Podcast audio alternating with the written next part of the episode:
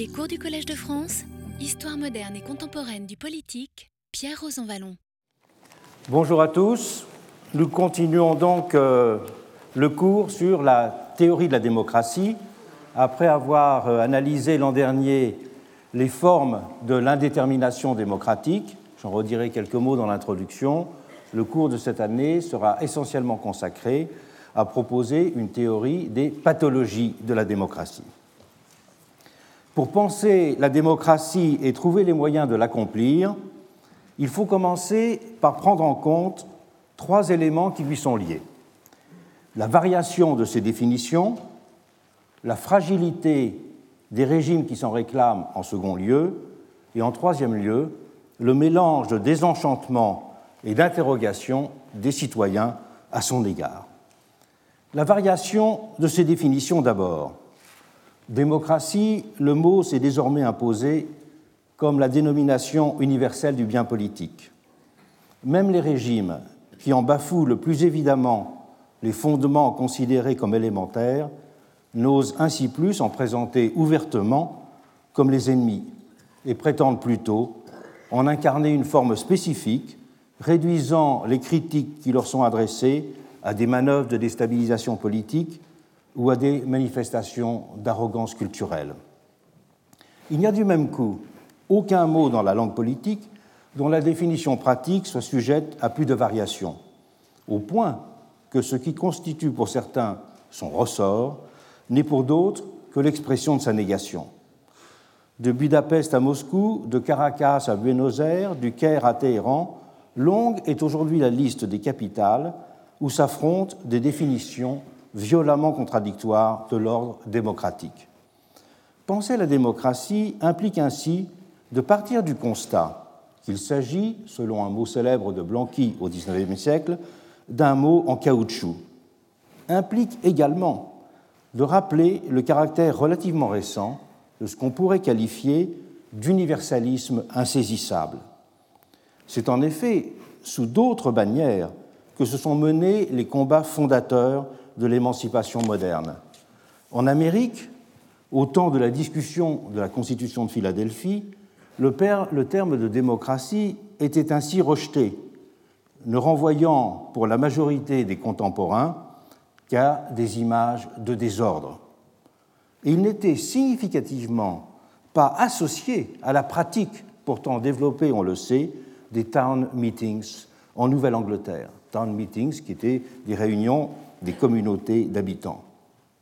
En France, il avait une connotation principalement archaïque, mot vieilli, disait un dictionnaire de l'époque, renvoyant à l'Antiquité grecque ou à la survivance de coutumes médiévales dans quelques petits cantons suisses. Il était en effet alors compris de manière littérale, que l'on regarde les œuvres classiques de Rousseau ou de Montesquieu, et évoquait des images de citoyens rassemblés mais rassemblés pour gouverner et légiférer. Le mot restera largement tenu en suspicion au moins jusqu'au milieu du XIXe siècle, à droite comme à gauche. Marx et Engels y voyaient par exemple l'enregistrement organisé de la séparation mortelle à leurs yeux entre l'État et la société civile, fondée donc sur le divorce de l'homme et du citoyen, du citoyen et de l'électeur. La démocratie est une contradiction dans les termes, un mensonge et au fond une pure hypocrisie, écrivait ainsi Engels. La liberté politique est un simulacre et le pire esclavage possible. Cette liberté fictive est le pire asservissement. Il en va de même de l'égalité politique. C'est pourquoi, continuait-il, c'est un texte de 1843, il faut réduire en pièces la démocratie.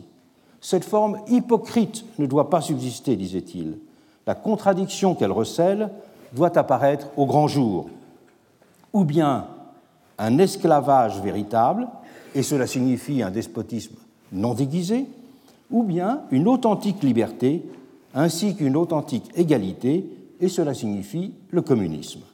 La Révolution française a produit ces deux éléments, poursuivait Engels. Napoléon instaura l'un et Babeuf l'autre. La démocratie était en ce sens pour lui comme pour Marx, structurellement bourgeoise et donc à rejeter. Pas simplement le mot, mais la forme également. D'un autre côté, on voyait un Guizot éructé après la révolution de 1848. Le chaos se cache aujourd'hui sous un mot, celui de démocratie. Il s'agissait, disait-il, d'une idée fatale qu'il fallait extirper tant elle ne pouvait, à ses yeux, que conduire à la guerre civile. Au même moment, de savants médecins allemands et français n'hésitaient d'ailleurs pas à parler d'une nouvelle, maladie qu'ils appelaient le morbus democraticus, qu'ils appréhendaient comme une espèce de clinique psychologique, une maladie démocratique du siècle qui affectait à leurs yeux ceux qui avaient mené les révolutions de 1848. La consécration, on pourrait dire la sacralisation de l'idée démocratique, n'a été ainsi que progressive. Mais elle a ensuite solidement affirmé son empire. En Amérique, elle a fini par être considérée même comme d'essence quasi divine, constituant la clé essentielle du credo politique de la nation. L'acclimatation, il est vrai, était plus lente en Europe, en France, le souvenir d'un second empire ayant célébré avec emphase le suffrage universel avait rendu les opposants au régime peu enclins à s'en réclamer. Partout, vers les années 1860, en Europe, c'est le terme de socialisme et plus tard celui de communisme qui a surtout servi à traduire les espérances d'un monde nouveau. Mais le mot de démocratie a cependant fini par s'imposer comme dénomination générique d'un mode d'organisation libérateur du gouvernement humain, devenant par exemple, dès la fin du XIXe siècle, appliqué à la sphère de l'entreprise, comme en a témoigné dès 1896 l'ouvrage de Béatrice et de Sidney Webb, Industrial Democracy. Son triomphe a été définitivement assuré au lendemain de la Deuxième Guerre mondiale, et plus encore avec le déclenchement de la vague de décolonisation des années 1960. Désormais considéré comme l'horizon indépassable du bien politique, son triomphe, sa célébration unanime, se sont en même temps ainsi accompagnés d'une cacophonie croissante de ses définitions. C'est donc le premier point à prendre en considération quand on veut penser la démocratie. Le deuxième point est celui de la fragilité des régimes qui s'en réclament le règne du verbe démocratique n'a pas simplifié et apaisé le cours de l'histoire constitutionnelle du monde. Il s'est au contraire accompagné de l'avènement de formes inédites d'instabilité des régimes qui s'en réclamaient. Les formes d'organisation précédentes, aristocratiques ou monarchiques, étaient simples et sans mystère. Ce ne sera pas le cas de la démocratie. La Révolution française a été à elle seule le laboratoire et le miroir grossissant d'une telle instabilité. L'invention de la liberté, pour reprendre la formule célèbre de Starobinsky, s'y est en effet liée au développement de conflits, de perplexités qui semblaient ne pas pouvoir être surmontés. De 1789 à la formation de l'Empire, en 1804, la France a ainsi connu six constitutions qui ont donné naissance à presque toute la variété des formes politiques que la science constitutionnelle de l'époque se montrait capable d'imaginer.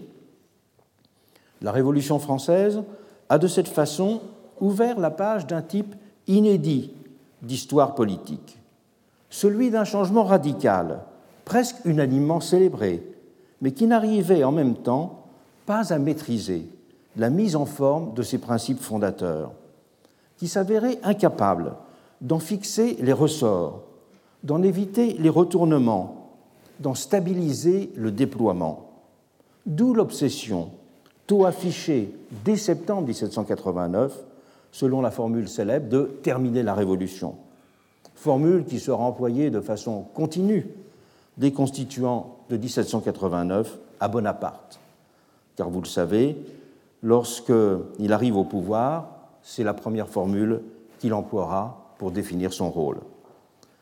Ce mot d'ordre, sans cesse réaffirmé, témoignera d'une hantise et d'une perplexité. L'histoire française du XIXe siècle n'a fait que prolonger cette ère que l'on pourrait qualifier d'interminable indétermination, avec son, cortège de restauration, de révolution et de coups d'État. De telle sorte que François Furet était tout à fait fondé à sous-titrer de Turgot à Jules Ferry son histoire de la Révolution, pour montrer qu'elle ne pouvait pas simplement se limiter à l'épisode de 1789 à l'arrivée de l'Empire. Il aurait en fait d'ailleurs aussi bien pu élargir davantage la périodisation en disant Histoire de la Révolution de 1789 à nos jours. Il est d'ailleurs frappant de constater que la plupart des histoires de la Révolution qui sont publiées sous la monarchie de Juillet et en 48 portent tous le sous-titre de la Révolution à nos jours. C'est le cas par exemple des ouvrages de La Ponneret ou des ouvrages de Cabet, qui sont les deux grandes histoires d'extrême gauche de euh, la Révolution. Le, XXe siècle a montré de son côté que cette indétermination était loin d'avoir été surmontée. Les luttes sociales ont certes leur forte part dans cette indétermination, dont l'histoire n'a cessé d'être celle d'un combat toujours renouvelé entre les impatiences des uns et les prudences ou les résistances des autres. Mais le fait d'une fragilité plus profonde, tenant à la nature même des choses, a été directeur. D'où, d'ailleurs, d'un point de vue de méthode, l'impérieuse nécessité, dans laquelle euh, j'ai senti toujours qu'il fallait placer mon travail, de développer un type d'histoire conceptuelle du politique à côté de l'histoire sociale. La fragilité de l'idéal démocratique ne s'est plus largement nulle part révélée avec autant d'évidence que sur le continent européen au XXe siècle. Creusée d'invention de la modernité politique, l'Europe a en effet aussi été, deux siècles plus tard, la terre de son retournement le plus violent sous les espèces des totalitarismes le lieu aussi du retour des dictatures ou des régimes antimodernes les plus régressifs, comme celui de Vichy en France. C'est un fait qui doit être pensé, cette concomitance de l'invention et de la destruction. Et l'Amérique elle-même n'a pas été étrangère à ces variations. Elle a elle-même été le pays d'un grand écart permanent entre le renforcement d'une démocratie oligarchique Pensons qu'aujourd'hui, le Sénat américain est davantage conforme à l'assemblée d'élite auquel songeaient les pères fondateurs qu'à ce qu'imaginaient ceux qui avaient employé autour de Jackson pour la première fois le terme de démocratie en 1828. Écart permanent entre ce renforcement d'une démocratie oligarchique et l'invention, en même temps, à grande échelle, de procédures innovantes comme celle des primaires, du recall ou des référendums d'initiative populaire, toutes initiatives qui se situent au tournant du XXe siècle. Si le spectre de quelques-unes de ces perversions radicales semble écarté à l'aube du XXIe siècle, rien ne permet de dire pour autant que le navire est désormais arrivé à son port. Les illusions d'une fin de l'histoire qui avait accompagné en 1989 la chute du communisme sont en effet maintenant totalement dissipés. Ont en effet ressurgi dans nombre de pays libérés du joug soviétique de sombres pratiques, marquées du sceau de l'illibéralisme le plus indiscutable ou caractérisées par une appréhension hautement problématique des notions de souveraineté du peuple et de légitimité du pouvoir majoritaire. Les tournants les tourments et les errements politiques du continent africain sont de leur côté là pour témoigner que 50 ans après une décolonisation menée au nom des droits de l'homme et de la démocratie, la victoire des combattants n'a que rarement ouvert la voie à une forme de stabilité démocratique. Plus près de nous, si les révolutions arabes ont réussi à chasser de funestes dictateurs, elles ont aussi marqué l'entrée dans une période de violents affrontements, fondés parfois sur des visions presque irréconciliables de ce que devait être une constitution démocratique. Et nombreux sont aussi en Asie, en Amérique latine ou même en Amérique du Nord, les pays dans lesquels les des divisions politiques radicales, à 100 lieu des traditionnels affrontements partisans, voire même des conflits de classe, se greffent sur des interprétations très antagonistes du credo démocratique. La fragilité de la démocratie apparaît ainsi partout patente, là même où son histoire contemporaine peut apparaître la moins tourmentée. Elle se trouve interrogée dans ses inaccomplissements et ses évolutions. Si cette démocratie peut être banalement définie comme mise en œuvre de la souveraineté du peuple, le contenu même de cette dernière semble en effet aujourd'hui être interrogé. Progression de la mondialisation économique, croissance du rôle du droit, montée en puissance des instances de régulation non élues, rôle plus actif des cours constitutionnelles, de multiples évolutions convergent pour ébranler les objets et les modes d'expression que l'on considérait comme acquis de la volonté générale. Alors que certains se réjouissent de ce qui leur paraît témoigner d'un progrès de l'état de droit et d'une autonomie accrue de la société civile, d'autres s'alarment de ce qui marque à leurs yeux un déclin préoccupant de la volonté et une éclipse du collectif, et pronostiquent même sombrement la fin de la démocratie. Une foule d'ouvrages se sont attelés depuis le début du siècle à décrire ce trouble et à formuler ces interrogations. Ils composent déjà une imposante bibliothèque qui est en elle-même l'indice d'une sourde inquiétude et d'une dissipation des évidences. Fragilité qui est aussi marquée du saut de l'écart qui s'est récemment creusé entre la démocratie comme régime et la démocratie comme forme de société. Cette dernière étant marquée par le développement d'inégalités qui mettent en péril le sens du commun sur lequel se fonde la première. Les faits sont là, lancinants, comme j'en ai exploré les différentes facettes dans ce qui a fait l'objet plusieurs années d'un cours que j'ai publié sous le titre La société des égaux.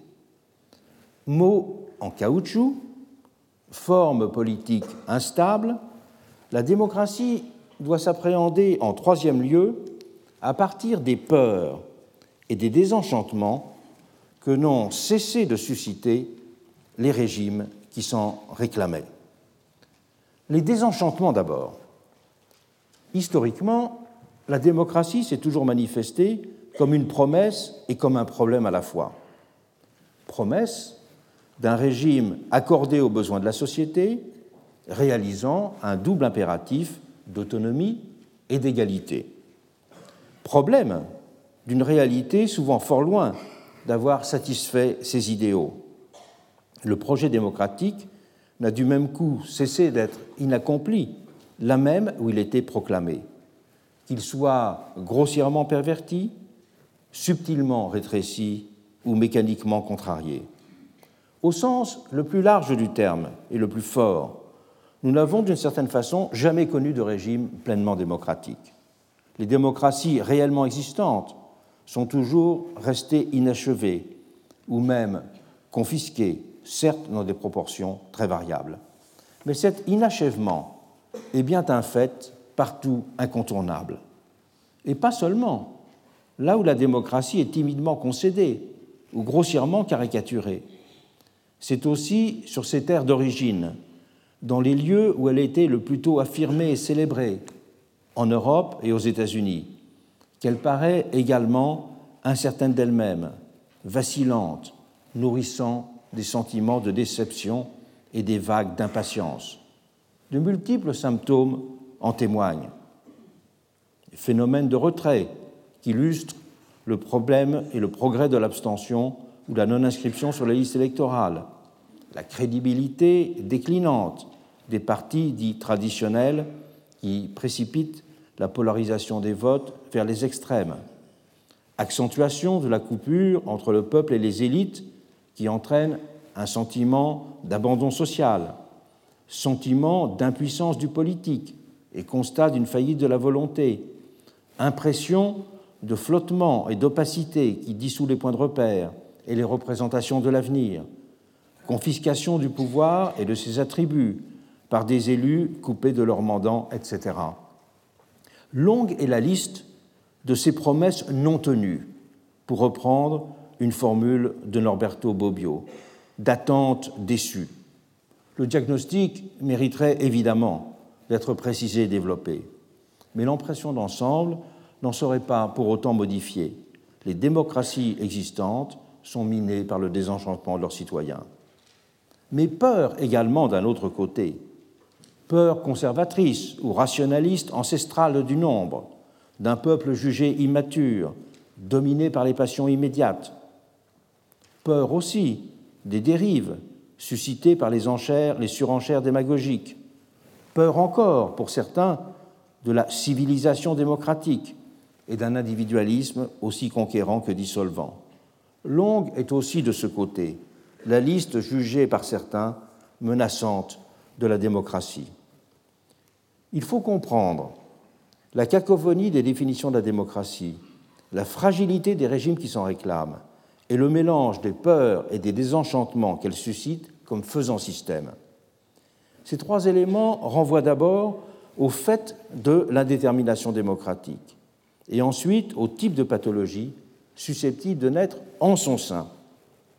Faire la théorie de la démocratie implique donc de faire la théorie de cette indétermination ainsi que celle de ces pathologies. Le cours de l'an dernier avait été consacré à l'indétermination, celui de cette année donc sera consacré à ces pathologies, mais avant d'entrer dans le vif de notre sujet de cette année, il est cependant utile de résumer brièvement quelques-uns des acquis de l'an dernier sur l'indétermination démocratique. Cette euh, indétermination, il faut en rappeler les grandes catégories d'analyse que nous avons distinguées. Pour euh, reprendre une fois très rapidement la spécificité de mon approche par rapport aux catégories que Locke avait formées sur les modes de génération des idées confuses, par rapport aussi à la conceptualisation de Claude Lefort sur la notion de démocratie comme lieu vide, qui le conduisait à opposer essentiellement les notions de pouvoir du peuple et de pouvoir de personne, par rapport encore à l'approche de Kelsen, qui avait appréhendé cette indétermination comme la manifestation d'un relativisme des convictions politiques qu'il fallait à ses yeux cultiver. Relativisme qu'il faisait cultiver afin que nul ne puisse prétendre gouverner la démocratie en prétendant en détenir la clé. L'impératif démocratique est indissociablement instrumental et politique. Il implique d'un même mouvement la définition d'un régime d'autorité et d'un sujet l'exerçant. Mais cet impératif est aussi pressant qu'obscur. Si le principe de la souveraineté du peuple fonde la politique moderne, les conditions de son institutionnalisation, ainsi que la définition de son sujet effectif, restent non précisées. Se marque ainsi, en son origine, un caractère entre un écart entre le caractère évident et irrésistible de l'énoncé résumé des principes démocratiques sur lequel un accord général peut s'affirmer sans difficulté et l'aspect problématique de leur mise en œuvre. On peut distinguer dans cette mesure quatre catégories d'indétermination. Celles qui tiennent à la définition du cadre d'exercice de la souveraineté populaire, celles qui sont liées ensuite aux conditions d'obtention de la légitimité par les gouvernants, en troisième lieu celles qui renvoient à la conception de l'émancipation moderne, celles enfin qui prennent leur source dans les modalités de constitution et de représentation du peuple comme sujet de la démocratie. Le cadre d'exercice de la démocratie populaire d'abord. Les équivoques en la matière ont pris leur source dans le fait que la mise en place de procédures représentatives s'est dès l'origine imposée comme une évidence fonctionnelle, mais que cette évidence a historiquement recouvert une ambiguïté majeure. D'un côté, en effet, le système représentatif a été appréhendé comme un simple artifice technique, résultant d'une contrainte purement matérielle, la difficulté de considérer le peuple tout entier comme législateur et magistrat dans une grande société. Approche qui suggérait implicitement qu'un tel système n'était qu'un pis-aller le substitut forcé à un impossible gouvernement direct de l'ensemble des citoyens, ce dernier constituant dans l'absolu le système politique idéal. Système politique idéal qui pourrait être mis en œuvre si des moyens techniques adéquats étaient un jour découverts. Mais l'instauration de procédures représentatives a aussi, d'un autre côté, été explicitement rapportée à une vision proprement positive de leurs vertus intrinsèques. Par exemple, le fait de pouvoir créer des conditions plus favorables pour la délibération rationnelle. Et le gouvernement représentatif a alors été considéré, dans ce cas, comme une forme politique originale et nouvelle, définissant un type inédit de régime s'ajoutant à la typologie classique. Ces deux approches étaient contradictoires, dans la mesure où le gouvernement représentatif était appréhendé dans le premier cas comme un équivalent de la démocratie, alors qu'il constituait plutôt, dans le second, un dépassement ou même une limitation de celle-ci. La frontière entre ces approches a de fait été marquée par la nécessité pratique d'adopter des techniques représentatives. Et intellectuellement, elle a été brouillée dès lors que s'est progressivement imposé, en France c'est en 1793, le vocable de démocratie représentative. Ce vocable de démocratie représentative pouvant renvoyer aux deux idéotypes extrêmes de l'aristocratie élective, on sait que le terme d'aristocratie élective qui est dû à Rousseau sera repris très fréquemment pendant la Révolution, notamment à partir de la Constitution de l'an 3, et de l'autre côté, de ce que Condorcet a appelé l'idéal d'une démocratie immédiate. Dans un cas, la démocratie était comprise comme simple consentement périodique des gouvernés aux gouvernants, la séparation des deux impliquant de fait la reconnaissance d'une différence de capacité entre eux, ce qu'on pourrait appeler une démocratie d'autorisation. Dans l'autre, le citoyen se manifeste directement à chaque fois que c'est possible, par la multiplication des référendums par exemple, mais aussi sous les espèces d'une interaction critique et permanente avec les gouvernants, ce qui conduit à distinguer une souveraineté positive et une souveraineté négative. Indétermination ensuite, en second lieu, concernant les conditions d'obstention de la légitimité par les gouvernants et les formes de cette légitimité. Elles peuvent n'être que procédurales et reposer sur le verdict majoritaire des urnes, mais elles peuvent aussi renvoyer à une appréhension substantielle, plus exigeante donc, de la volonté générale. Un pouvoir n'étant, dans ce cas substantiel, considéré comme pleinement démocratique que s'il est, par exemple, soumis à des épreuves de contrôle et de validation qui sont à la fois concurrentes et complémentaires de l'expression majoritaire. Ce pouvoir devra, dans ce cas, se plier à des impératifs de mise à distance des positions partisanes et des intérêts particuliers, de prise en compte des expressions plurielles du bien commun et de reconnaissance de toutes les singularités. La légitimité démocratique développera alors, nécessitera alors le développement d'institutions que l'on appelle post-majoritaires. Et elle se mesurera aussi à l'aune des pratiques gouvernementales, renvoyant à la perspective nouvelle d'un art démocratique de, de gouvernement, qui élargit dans tous les cas la nature des épreuves de soumission à la généralité sociale. Indétermination encore des conceptions d'émancipation moderne, en troisième lieu. Celle-ci peut renvoyer un désir d'autonomie des individus, de développement de leur singularité, ou bien aussi un projet de participation à une puissance collective, à la production du commun. Ce ne sont pas les mêmes institutions qui vont être mobilisées à ces différentes fins. Et ce n'est pas la même façon de comprendre l'égalité et d'ordonner celle-ci à la liberté qui sera développée. D'un côté, une démocratie de l'individu, de l'autre, une démocratie comme forme sociale. Indétermination, enfin, en quatrième lieu, de la notion même de peuple. Le peuple comme totalité, pris au singulier, est en effet introuvable. Loin de former un bloc dont une unanimité livrerait le secret substantiel, il est une puissance qui ne se manifeste que sous les trois espèces, du peuple électoral, du peuple social et du peuple principe, chacune d'entre elles n'en exprimant qu'une dimension limitée. Le peuple électoral est bien sûr le plus simple à appréhender, puisqu'il prend consistance numérique dans les urnes. Il se manifeste immédiatement dans la division d'une majorité et d'une minorité. Alors que ce peuple électoral érige un pouvoir qui prend épisodiquement la forme d'une majorité, le peuple social se donne, lui, comme une succession ininterrompue de minorités actives ou passives. Il est l'exposé des situations vécues comme une entorse à un ordre juste, manifestation sensible de ce qui fait ou défait la possibilité d'un monde commun. C'est un peuple histoire, un peuple problème. Le peuple social reflète la dimension problématique de l'être ensemble, de ses abîmes et de ses mensonges, de ses promesses et de ses inaccomplissements. Il n'a d'autre unité que d'être une contradiction en mouvement. Il est ainsi ce que l'on peut appeler la société, avec toutes les tensions et les conflits et les expériences du commun qui la constituent en tant que réceptacle de tous ces éléments. C'est sur ce mode qu'il peut être considéré ce peuple social comme une figure de la généralité.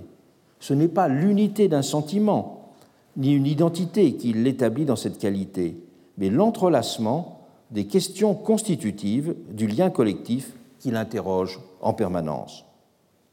Le peuple principe, en troisième lieu, est quant à lui défini par un mode spécifique de composition du commun, celui des règles constitutives du lien politique et social que représentent les droits fondamentaux.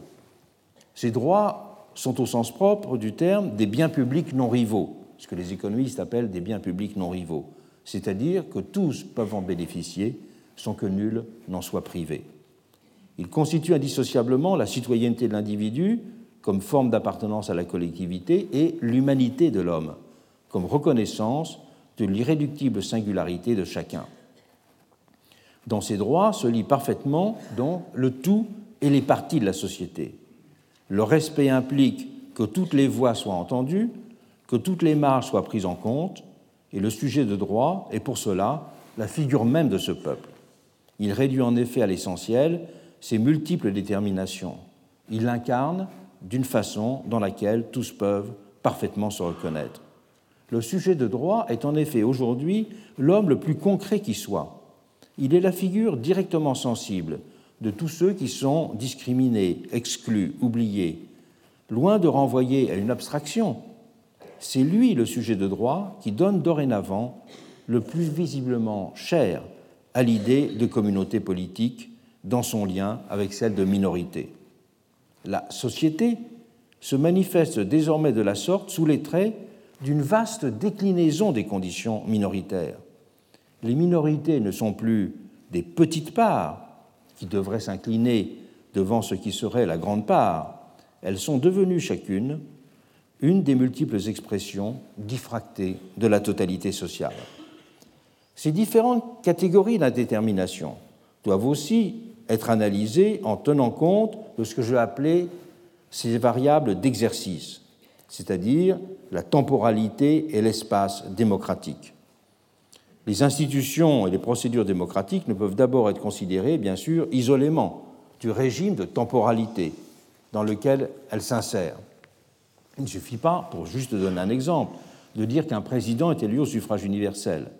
On voit bien que l'institution présidentielle n'a pas le même sens, et c'est un sujet éminemment débattu dans de nombreux pays à l'instant même, n'a pas le même sens du point de vue euh, selon lequel on se place pour le mode de nomination. Si le mandat en question est de trois ans ou sept ans, s'il est unique, renouvelable une fois, ou sans limitation, ou même susceptible d'être conféré euh, à vie. Il faut donc inclure cette première variable d'exercice, la temporalité, pour considérer la démocratie, et que les variations de l'appréhension de ces temporalités sont un élément structurant de l'indétermination démocratique il y a au moins aujourd'hui deux pays dans le monde, l'Égypte et puis euh, le Venezuela, dans lequel il y a une discussion justement sur des changements constitutionnels concernant les conditions de euh, renouvellement du mandat présidentiel. Il est ainsi nécessaire de penser en termes de rythmique du politique et non pas simplement de mécanique. il faut prendre en compte ensuite la deuxième variable d'exercice, qui est celle de l'espace pertinent de la démocratie. Cette question des tailles de la démocratie a longtemps dérivé des conditions et des formes des mouvements d'émancipation, qui étaient eux-mêmes constitués, ces mouvements d'émancipation, par des communautés d'épreuves liées à une situation partagée de domination. Mais le problème est aujourd'hui que cette appréhension de l'espace démocratique est totalement modifiée par le développement des phénomènes séparatistes et sécessionnistes qui conduisent désormais à dissocier le lien entre démocratie interne et autodémocratie et autodétermination externe. La vision de l'homogénéité démocratique s'en trouve fortement modifiée. Et parallèlement, la perspective évoquée d'un élargissement de la sphère démocratique dans une visée directement cosmopolitique, ce thème de la démocratie cosmopolitique fera l'objet du séminaire qui suivra le cours, ou dans un cadre plus restreint comme celui de l'Europe, conduisant à en appréhender différemment les formes et le contenu. Ce rappel étant fait, examinons maintenant la question des pathologies de la démocratie. Avant d'examiner comment il est possible de définir ces pathologies, il faut soigneusement les distinguer des négations de la démocratie. Alors que les pathologies prétendent accomplir, réguler ou organiser la démocratie, les négations de la démocratie en nient les fondements, sans chercher à en interpréter la définition. Il y a deux familles principales de négation radicale de la démocratie. Premièrement, celle qui refuse l'idée même d'une auto-institution de la société, au nom d'un fondement de l'ordre du monde, compris, comme radicalement hétéronome, extérieur donc aux décisions des hommes. Et s'il fallait citer deux œuvres emblématiques de ce refus de l'idée d'une auto-institution de la société, c'est bien sûr les œuvres de Joseph de Maistre et de Donoso Cortés, dont je dirai quelques mots, qu'il faudrait considérer comme représentants. Deuxième famille, celle qui refuse la notion même d'égalité, sans discuter même les formes de l'égalité, considérées comme destructrices de l'ordre naturel. Prenons donc Joseph de Maistre comme guide pour bien comprendre la première spécificité des négations de la démocratie comme auto-institution de la société. Témoin critique de la Révolution, Maistre a d'abord appelé ses contemporains à en comprendre la portée universelle et à ne pas réduire ce que ses amis politiques considéraient comme étant ses errements et ses crimes à de simples dérapages de l'histoire française. Il faut avoir le courage de l'avouer, écrira Mestre, longtemps nous n'avons point compris la révolution dont nous sommes les témoins. Longtemps nous l'avions prise pour un événement. Nous étions dans l'erreur. C'est une époque, et malheur aux générations qui assistent aux époques du monde c'était faire comprendre à ses pairs que bien au-delà du regret de la chute des Bourbons et de l'idéalisation d'un monde ancien qui l'accompagnait, c'est le mouvement même de la modernité qui était pour lui en cause. Mouvement de dissolution de la tradition et du surnaturel, opéré par les puissances successives du protestantisme et des Lumières à ses yeux. C'est pourquoi De ne s'est absolument pas intéressé aux événements révolutionnaires proprement dits ces considérations sur la Révolution française, ces observations n'ont absolument aucune partie d'ordre historique. Il n'a pas cherché à séparer le bon grain de l'ivraie, à tenir le registre des crimes ou à hiérarchiser les responsabilités. C'est une histoire métaphysique de la Révolution qu'il a voulu livrer. Pour lui, comme pour Bonald, la Révolution est donc à comprendre comme un bloc dans la longue durée, opposés 1789 à 1793, comme tant d'autres dès lors le feront, n'avait aucun sens pour eux. Je ne connais pas ce qu'on appelle les excès de la Révolution, dira significativement Bonald. Il n'y a pas un principe politique, en effet, posé en 89, dont une dialectique rigoureuse ne fit sortir tout le reste de la Révolution. Au-delà de la dénonciation de l'effet dissolvant du protestantisme et des Lumières, le propre de l'auteur des considérations, le livre a été publié pour la première fois en 1797, et d'avoir interprété cette dernière comme résultant d'une force irrésistible, d'une force entraînante qui courbe tous les obstacles, d'un tourbillon. On ne saurait trop le répéter, disait Mestre, ce ne sont point les hommes qui mènent la révolution, c'est la révolution qui emploie les hommes. Ce qu'il appelait le char révolutionnaire n'était autre pour lui que celui de la Providence. C'est elle qui avait voulu cette révolution impie pour châtier les Français et sauver en même temps le pays. Châtier les Français dont les écrits et les comportements avaient fait le lit de la Révolution, avait été en tête justement de cette vision moderniste qu'il récusait. Français qui n'était en cela qu'une expression de la nature humaine, méritant sa souffrance depuis la chute originelle. Mais préserver le pays aussi, sous les espèces paradoxales d'un jacobinisme qui avait joué un rôle d'encadrement de la nation et d'occupation temporaire du vide laissé par la chute de la royauté. Ce n'est pas le moindre paradoxe, en effet, que pour euh, euh, Mestre et ses pairs, le jacobinisme avait été une nécessité de la Révolution française et le jacobinisme était paradoxalement la condition du salut de la monarchie. Le jacobinisme, en effet, avait euh, évité que le désordre s'installe, il avait maintenu la centralité dans laquelle la monarchie pourrait retrouver ensuite sa place. Pour Mestre, en niant l'ordre divin, la démocratie était l'expression du plus grand crime que l'homme puisse commettre, l'attentat contre la souveraineté. D'où le fait que pour lui, il y a eu dans la Révolution française, je le cite, un caractère satanique qui la distingue de tout ce qu'on a vu et peut-être de tout ce qu'on verra. Avec l'affirmation des droits de l'homme, la Révolution démocratique imposait parallèlement pour lui le règne d'un universalisme abstrait qui rompait avec la tradition en détachant les hommes de tous leurs liens traditionnels, liens qui les avaient constitués à ses yeux historiquement dans leur rapport à la monarchie. Cette promesse démocratique s'édifiait donc pour lui en tournant le dos à Dieu et à l'histoire, ayant une foi impie dans la capacité de l'humanité à se gouverner et à faire son salut. Je ne développe pas la pensée de Donoso Cortés, qui sera très lue bien sûr en Europe, mais euh, plus spécifiquement évidemment en langue espagnole. Nicolas Berdiaev partageait le pessimisme théocratique de Mestre. Dans son maître ouvrage politique de l'inégalité, le contempteur de la révolution russe écrivait ainsi que la révolution est un châtiment qui nous est envoyé d'en haut pour les fautes du passé, comme une conséquence fatale du mal ancien.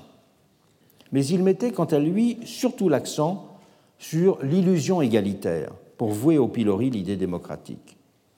L'idée égalitaire s'inscrivait d'abord à ses yeux dans le même mouvement d'abstractisation du monde que celui auquel s'alimentait la célébration des droits de l'homme. Vous prenez l'homme pour un atome, lançait-il. Tous les hommes vous semblent être égaux et mériter un sort indistinct. Vous voulez ainsi libérer l'homme de l'injustice et de la souffrance, et c'est ainsi que vous le tuez. L'homme abstrait, sans qualité, pris en dehors de l'histoire, de son passé, de sa patrie, de ses pères et de ses aïeux, n'est plus un homme ni une personne. Mais Berdiaev allait plus loin dans sa critique de l'égalité. Il voyait dans l'esprit d'égalité la marque d'un défi lancé à l'ordre donné du monde. Insensé et athée, disait-il, votre désir même d'égaliser les souffrances humaines et de mesurer rationnellement qui souffre plus, qui moins, quelles souffrances sont justes et quelles injustes. La critique était donc chez lui comme chez Maître d'ordre théologique. Inversant la critique de la pétition d'égalité, Berdiaev faisait même de l'inégalité le fondement nécessaire de l'ordre social et de l'ordre cosmique plus encore. Elle était ainsi, disait-il, l'inégalité religieusement justifiée. Je le cite. C'est de l'inégalité qu'est né le monde, le cosmos, et c'est d'elle qu'est né l'homme. Une égalité absolue, poursuivrait-il, aurait laissé l'être dans un état indifférent, non manifesté, c'est-à-dire dans le non-être. Exiger l'égalité, c'est vouloir retourner à l'état originel, chaotique, ténébreux, au nivellement et à la non-différenciation. C'est vouloir le néant.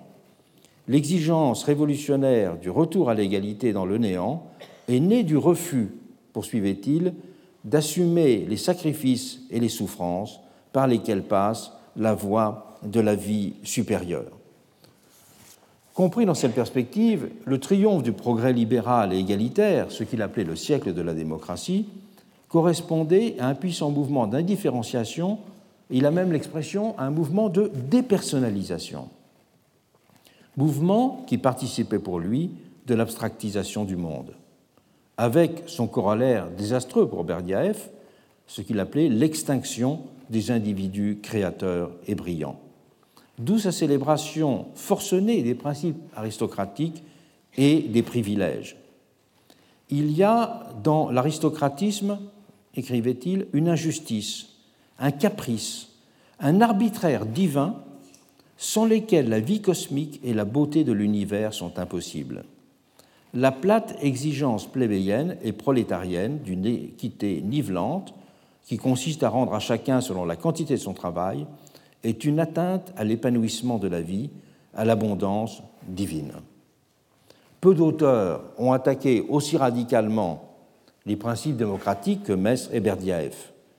Et nous n'avons ici fait que donner un trop bref aperçu de leurs œuvres, sans même référence au plus célèbre et plus choquant passage de Mestre, celui des soirées de Saint-Pétersbourg, qui sont consacrés à démontrer la centralité de la figure du bourreau comme lien nécessaire de l'association humaine.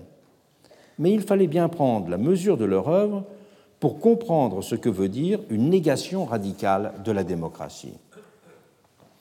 À la différence des négations de la démocratie, les pathologies participent de son histoire.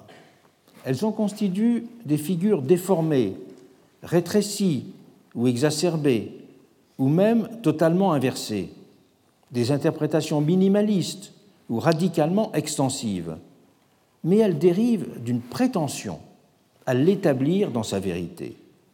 Ces pathologies, c'est l'hypothèse que je formule, peuvent être appréhendées comme des formes de réduction, de polarisation ou de simplification des tensions structurantes et des formes d'indétermination qui sous-tendent la question de la démocratie. Un certain nombre de mots, sinon de concepts, nous y reviendrons longuement, ont été forgés depuis deux siècles pour qualifier les formes historiques de ce qui était perçu aux yeux de certains comme participants de cette catégorie des pathologies. Je les appréhende pour l'instant d'un point de vue purement phénoménologique. Et on peut citer pêle-mêle ceux de jacobinisme, de démocratie bourgeoise, d'aristodémocratie, de césarisme, de populisme, de totalitarisme. Nous les emploierons à titre provisoire dans notre exploration. Mais notre but sera bien de proposer une théorie générale de ces pathologies, capable de les inscrire dans un cadre conceptuel unifié, tout en tenant compte de la spécificité de chacune d'entre elles, de sorte à résister à la tentation à laquelle beaucoup d'analystes ont succombé de se livrer à des assimilations aussi hâtives que peu éclairantes, du style le rousseauisme égale le jacobinisme égale le totalitarisme.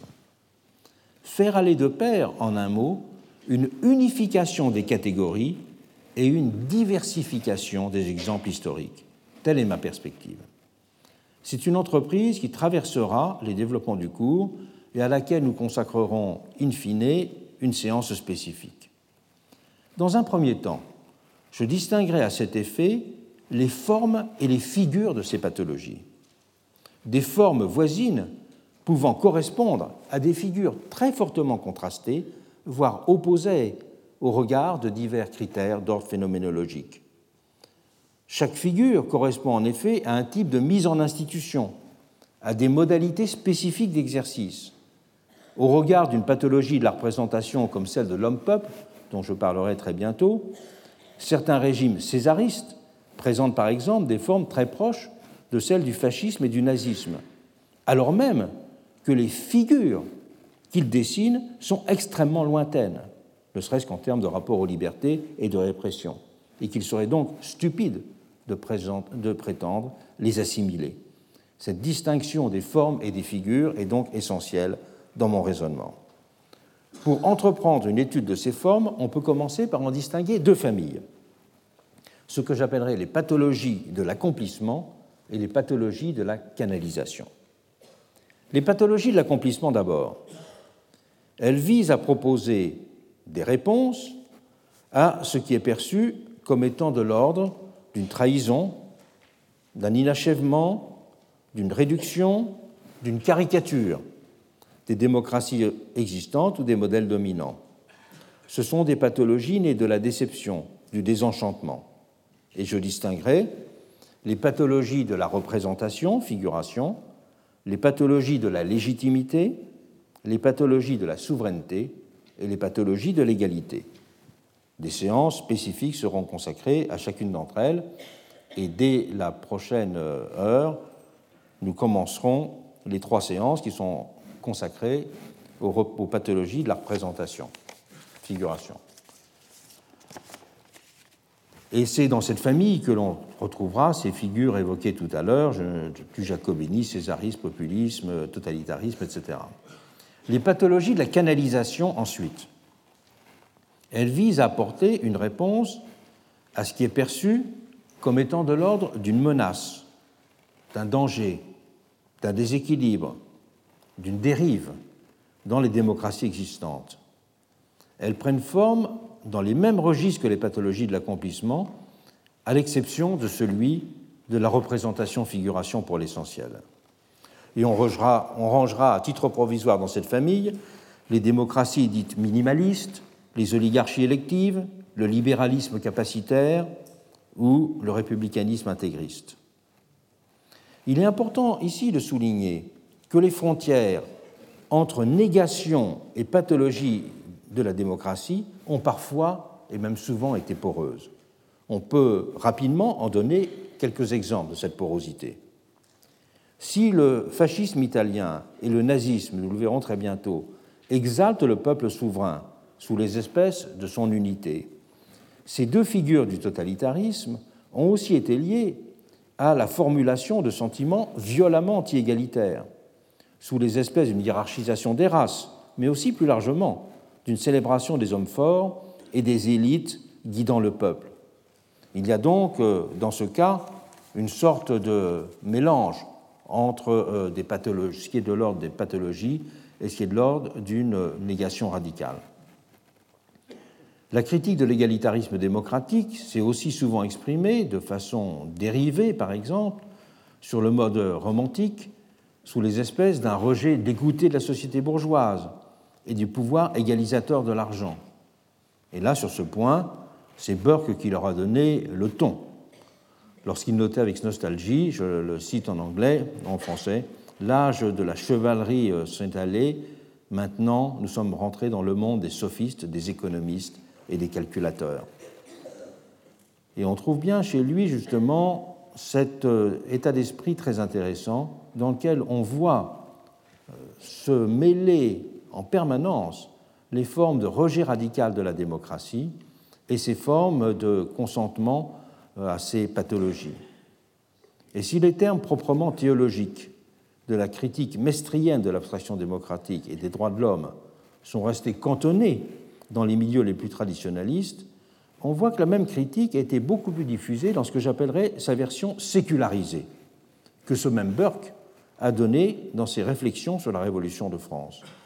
On l'a souvent vu reprise, euh, cette version sécularisée de la critique des droits de l'homme au XIXe siècle, dans des milieux très différents, que ce soit des milieux conservateurs ou des milieux marxistes, voire euh, l'œuvre de Marx dans les années 1843-1844. On voit aussi qu'une virulente critique du droit de l'homisme, pour employer une expression qui a été forgée récemment, voisine de son côté souvent, aujourd'hui, avec des discours d'extrême droite de type populiste, et que celle de l'individualisme démocratique, cette critique de l'individualisme démocratique et de ce qu'on appelle la civilisation démocratique, se retrouve de leur côté souvent dans certains discours qualifiés de républicains. Il faut ainsi tenir compte de cette porosité entre la négation de la démocratie et ses pathologies pour bien apprécier l'équivoque des retournements de la démocratie contre elle-même qui constituent cette dernière. Et les critères et les formes de cette porosité seront également un critère extrêmement important pour distinguer les différentes figures des pathologies de la démocratie à l'intérieur d'une même forme. Ce sera, nous le verrons, une façon que nous utiliserons pour déconstruire la notion de totalitarisme en intégrant ces pathologies en général dans une conceptualisation plus large. Cette introduction euh, étant rapidement faite, les prochaines séances du cours vont donc être consacrées à l'examen des différentes pathologies de la démocratie. Je commencerai pour trois séances par parler des pathologies de la représentation. Ensuite, Trois séances seront consacrées aux pathologies de la souveraineté. je consacrerai des séances également aux pathologies de l'égalité et aux pathologies de la légitimité. Et en fin de compte, j'essaierai de proposer un cadre d'analyse d'ensemble dans lequel je rediscuterai les différentes formes de conceptualisation de ces pathologies qui ont fait l'objet de travaux depuis de très nombreuses années, et notamment les conceptualisations concernant le totalitarisme. Comme euh, il est de coutume dans ce cours, je m'arrête juste deux ou trois minutes pour reprendre mon souffle et euh, je commencerai donc euh, la première des trois, des trois cours qui sera consacrée aux pathologies de la représentation. Je commence donc maintenant la première des trois séances qui est consacrée aux pathologies de la représentation. L'idée de représentation, elle renvoie à un mode de réflexion du social dans le politique, à l'idée d'une relation, d'une correspondance entre les deux sphères, définie soit sur un mode procédural, la délégation, soit sur celui d'une proximité des formes, la figuration, conçue alors comme duplication, reproduction à une échelle réduite. Et c'est la représentation comprise comme proximité des formes, à laquelle je vais m'attacher euh, principalement. Car les procédures de la délégation, quant à elles, elles présentent un caractère objectif. Elles peuvent être évaluées et critiquées au regard de leur performance. Et les débats dans ce domaine portent par exemple sur l'organisation et les caractères du mandat, qui lie représenté et représentant. Et si ces débats n'ont cessé de rester ouverts, ce n'est évidemment pas simplement pour des raisons techniques. C'est aussi en raison de la contradiction entre les qualités et les formes de la dépendance qui définissent la bonne délégation et celles qui sont requises pour être un bon gouvernant. On peut dire que le bon délégué doit être soumis à ses mandataires, tandis que le bon gouvernant doit pouvoir faire preuve d'autonomie pour s'adapter aux événements et avoir la capacité de délibérer. Il y a là un équilibre précaire à trouver, toujours à réévaluer entre ces qualités. Et cet équilibre a une histoire que l'on peut retracer en France et dès l'été 1789 euh, qu'il est absolument central. Et j'y reviendrai plus loin, en fait, dans les séances qui seront consacrées aux pathologies de la souveraineté. Je vais donc essentiellement parler de caractéristiques de la tension structurante de la représentation-figuration pour analyser sur cette base les pathologies de la représentation-figuration. La tension qui sous-tend la représentation-figuration présente un caractère différent, qui est moins mécanique, on pourrait dire plus aporétique que celui euh, de la représentation-délégation. Et cette tension présente deux traits. Elle se manifeste d'abord sous les espèces d'une contradiction entre le principe politique de la démocratie et son principe sociologique. Le principe politique, celui de la souveraineté du peuple, est en effet affirmé au moment même où la consistance du sujet de cette souveraineté, le peuple, apparaît problématique. Et ce caractère problématique a lui-même une double dimension, sociologique et juridique. Sociologique d'abord, L'émancipation de l'individu s'est en effet opérée par la destruction des ordres et des corps intermédiaires. Or, c'est en référence à ces derniers corps intermédiaires que la notion de représentation n'avait cessé d'être historiquement comprise. Lorsque la société était définie sur un mode organique, comme un composé d'ordres, d'États, de corps, de communautés, ayant chacun leur cohérence et leur unité, il était en effet facile de concevoir une assemblée représentative à son image. Pour que celle-ci constitue une sorte de modèle réduit de la société, il suffisait de prendre un élément ou plusieurs éléments de chaque structure constituante du social, ce qui aurait permis d'aboutir à ce que Mirabeau, dans une formule célèbre, avait appelé l'assemblée comme copie ayant les mêmes proportions que l'original. Les individus n'existaient dans cette société de corps, en effet, que rapportés à ces formes d'appartenance. Ce qu'on pouvait appeler le social a cette caractéristique qu'en lui coïncidaient immédiatement et visiblement les institutions et les groupes, auquel chacun s'identifiait avec évidence. C'est d'ailleurs dans cette perspective qu'il faut comprendre que Rousseau parlait toujours de la représentation comme étant une notion d'essence féodale. Il voulait par là dire que le processus représentatif n'avait de sens évident que s'il était fondé sur une société de groupes juridiquement institués, qui rendait pour tous la société parfaitement lisible en ses différences productives d'identité. Avec l'avènement d'une société d'individus, la société a cessé d'être aussi évidemment représentable. Ce que l'on a appelé sa désincorporation l'a rendu soudain insaisissable. En ne pouvant plus être appréhendé sous les espèces d'un corps, le peuple est en effet proprement devenu multitude, au moment où sa souveraineté était affirmée. Une telle désincorporation du social n'a pas seulement procédé d'une émancipation des individus, définie comme indépendance vis-à-vis des corps intermédiaires jugés contraignants. Elle a aussi eu un ressort principalement juridique, lié au fait que l'impératif d'égalité, qui requis pour faire de chacun un sujet de droit et un citoyen à part entière, implique de considérer les hommes de façon relativement abstraite. Revoir la critique de l'abstraction démocratique que je mentionnais tout à l'heure. En effet, toutes leurs différences et leurs distinctions doivent être mises à distance pour ne plus les considérer que dans leur commune et essentielle qualité, celle de sujets autonomes.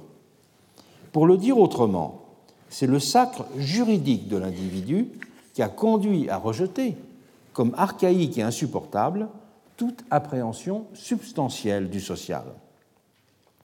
La société démocratique a entraîné pour cette raison une négation radicale de toute organicité, une critique permanente des institutions qui pouvaient enchaîner les hommes à une nature, les rendant par là même dépendants d'une puissance extérieure à eux.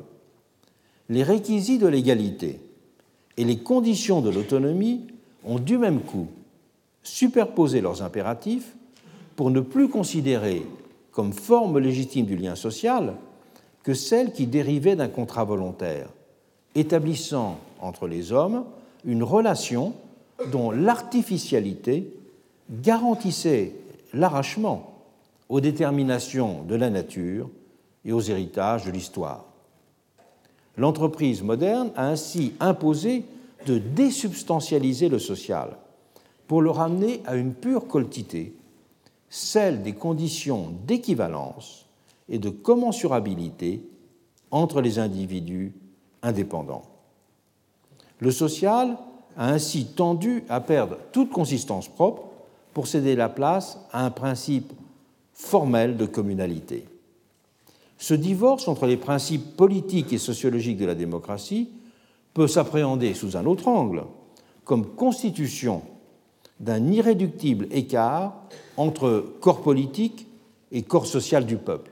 Ces expressions, vous le savez, étant les expressions de Rousseau. En tant que corps politique, il ne prend sens qu'au singulier, comme titulaire de la souveraineté, alors qu'en tant que corps social, il est diversité, pluralité, voire division. La constitution de la démocratie a été ainsi marquée en son origine d'un double déficit de lisibilité et d'unité, d'où l'écart permanent du peuple à sa représentation, qui va toujours faire problème et qu'il va s'agir de combler. Rousseau a été le premier à prendre la pleine mesure de l'abîme qui séparait le peuple social, qui est vivant, sensible, et le peuple corps civique, qui est une totalité constituée. Abîme qui rendait problématique la formation d'une volonté générale institutrice du social.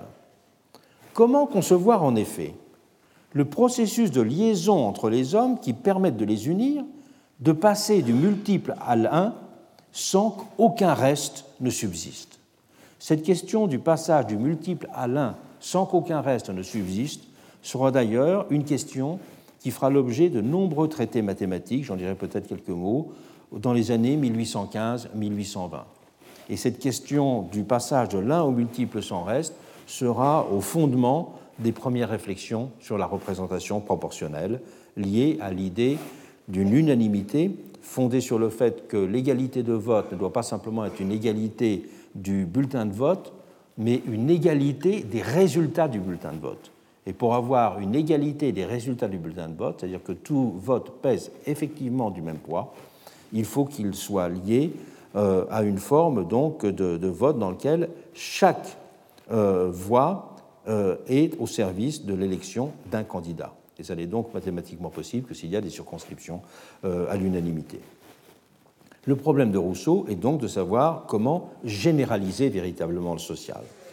Et la, tentative de conceptualisation de cette opération est bien sûr le cœur du contrat social.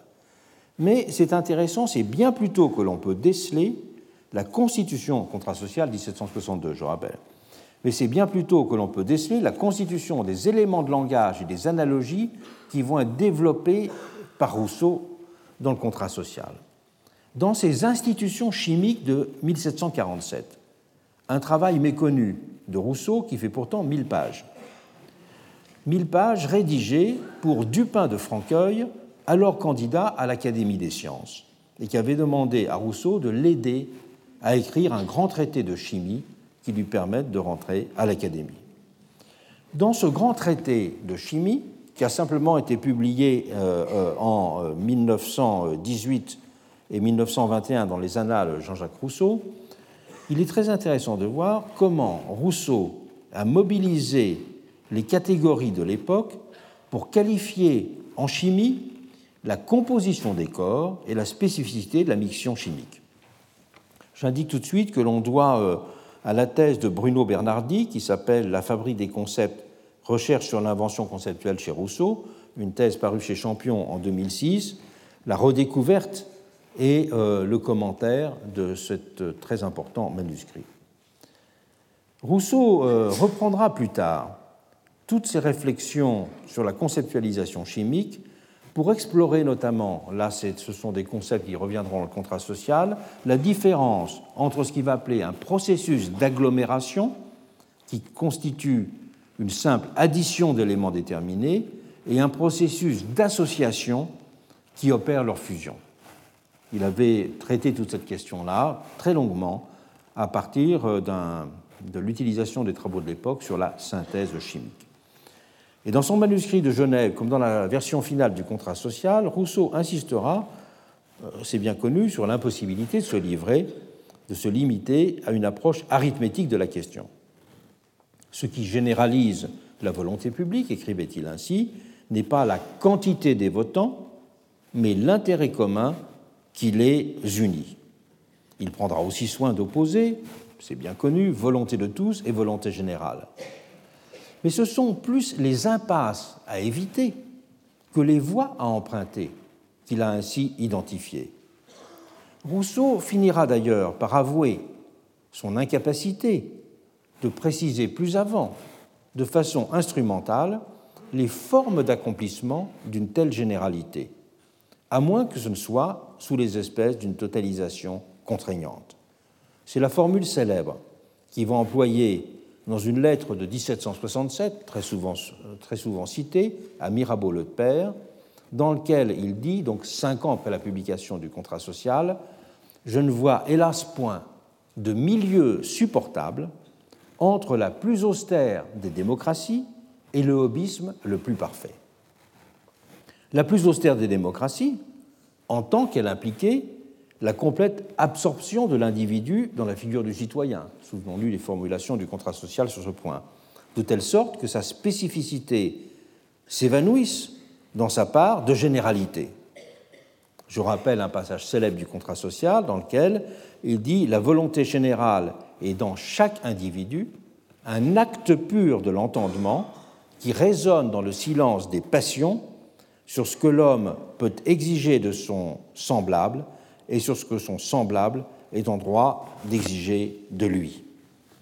Absorption qu'il considérait en même temps comme impossible et contre nature, car il posait la question où est l'homme qui puisse ainsi se séparer de lui-même? Où est l'homme qui puisse accepter de séparer en lui euh, l'individu et le citoyen? De l'autre côté, le hobbyisme le plus parfait, car l'unité se liait dans ce cas à l'acceptation d'une identification-soumission à l'État comme homme artificiel, selon la formule de l'auteur du Léviathan, qui disait C'est l'unité de celui qui représente, et non pas l'unité du représenté, qui rend une la personne. Formule la plus célèbre du Léviathan. Qui ajoutait On ne saurait concevoir l'unité dans la multitude sous une autre forme. Le peuple corps civique ne prenait cher pour Hobbes qu'à cette condition. Élévation du souverain en incarnation effective de la totalité sociale, et c'est Rousseau ne pouvait pas accepter non plus. D'un côté, c'était radicaliser la désincorporation du social, de l'autre, réinventer sa mise en corps. Et la seule solution pour Rousseau était donc de spéculer sur un accord de l'obéissance et de la liberté pour penser la formation du corps civique, hypothèse fort problématique. Et deux grandes voies vont être tôt explorées pour résoudre l'aporie rousseauiste. La première va consister à restaurer sur un mode inédit l'organicité du social ou à reformuler les termes de sa cohésion de façon à permettre l'intégration du politique dans le social sous les espèces d'une capacité d'autogouvernement de la société civile. Ce sera la voie préconisée du temps de Rousseau par un Adam Smith avec sa théorie de la société de marché, ou plus tard, dans une toute autre perspective, celle d'un Proudhon avec sa redéfinition du champ de la politique dans une perspective fédéraliste. La seconde voie, pour résoudre l'aporie rousseauiste, va consister à reconsidérer les termes mêmes de l'opération de représentation, en substituant à la notion de reproduction ou de translation, celle que utilisait Mirabeau euh, là le fils, des qualités du social dans l'ordre politique, celle d'une production directe du corps politique. Non pas une reproduction de la société, mais une production directe du corps politique. Et ce sont les constituants français qui ouvriront cette voie avec leur théorie de la représentation comme organe. Théorie de la représentation comme organe qui sera ensuite, je dirais, formalisée à un niveau supérieur par les grands juristes allemands de la formation de la fin du XIXe siècle, et notamment par la bande. Et cette production directe du corps politique se liera aussi plus tard à une certaine conception du travail de l'historien comme créateur du peuple. Et c'est l'œuvre de Michelet qui fera dans ce cas référence. Commençons par considérer les réponses à l'aporie rousseauiste prenant la forme d'un autogouvernement de la société civile. Adam Smith, il a été le premier à proposer de déplacer les termes de cette aporie pour la résoudre. Comment? Aux difficultés qui étaient liées à la formulation des modes de composition du collectif, ce qui était bien la question de Rousseau, les modes de composition du collectif de l'un et du multiple, il a opposé la perspective d'une approche de la cohésion du social qui était fondée sur la prise en compte des formes d'interaction. Donc le génie, on peut dire, d'Adam Smith, c'est de penser cette distinction entre des modes de composition et des formes d'interaction. À l'impossible formulation d'une volonté générale qui dépasse la perspective arithmétique d'une sommation des volontés particulières, il proposera ainsi de substituer la notion d'harmonie naturelle des intérêts. C'était concevoir autrement le règne de la généralité dans le monde humain, celui de l'universalité d'une règle impersonnelle d'interaction, l'objectivation du marché, et non plus celui d'une fusion des volontés-subjectivités sous les espèces du contrat social. Le commun changeait donc de nature pour Smith. Le commun était de l'ordre d'une relation, les règles de l'échange, et non plus d'une substance, la constitution d'un corps. Et le problème de la représentation changeait complètement de nature de cette, dans cette perspective. La question de la représentation se banalisait en se généralisant. Le premier à avoir compris cela euh, chez Rousseau, c'est Sieyès. Sieyès euh, a en effet publié, euh, l'année même de la publication de La richesse des nations, en 1776, un manuscrit sur l'économie dans lequel il va développer la théorie selon laquelle ce qui s'ouvre avec Adam Smith, c'est la compréhension d'un monde social dans lequel tout est représentation. Il va y en effet avoir une sorte de superposition de l'idée de représentation et de celle de division du travail. Avec Smith, dit-il, la représentation finit par se confondre avec l'essence même de la vie sociale. Et la question du gouvernement pouvait en conséquence, pour lui, se dissoudre dans celle de l'auto-organisation de la vie civile. C'est pour cela que c'est le concept de société civile et non plus celui de corps politique qui va être décisif chez Smith pour penser le commun dans le monde moderne. Se trouvait ainsi pleinement accompli chez lui les intuitions d'un qui écrivait dès le début du siècle, du XVIIIe, que le ciment de la société réside dans le fait que chacun est obligé de boire et de manger.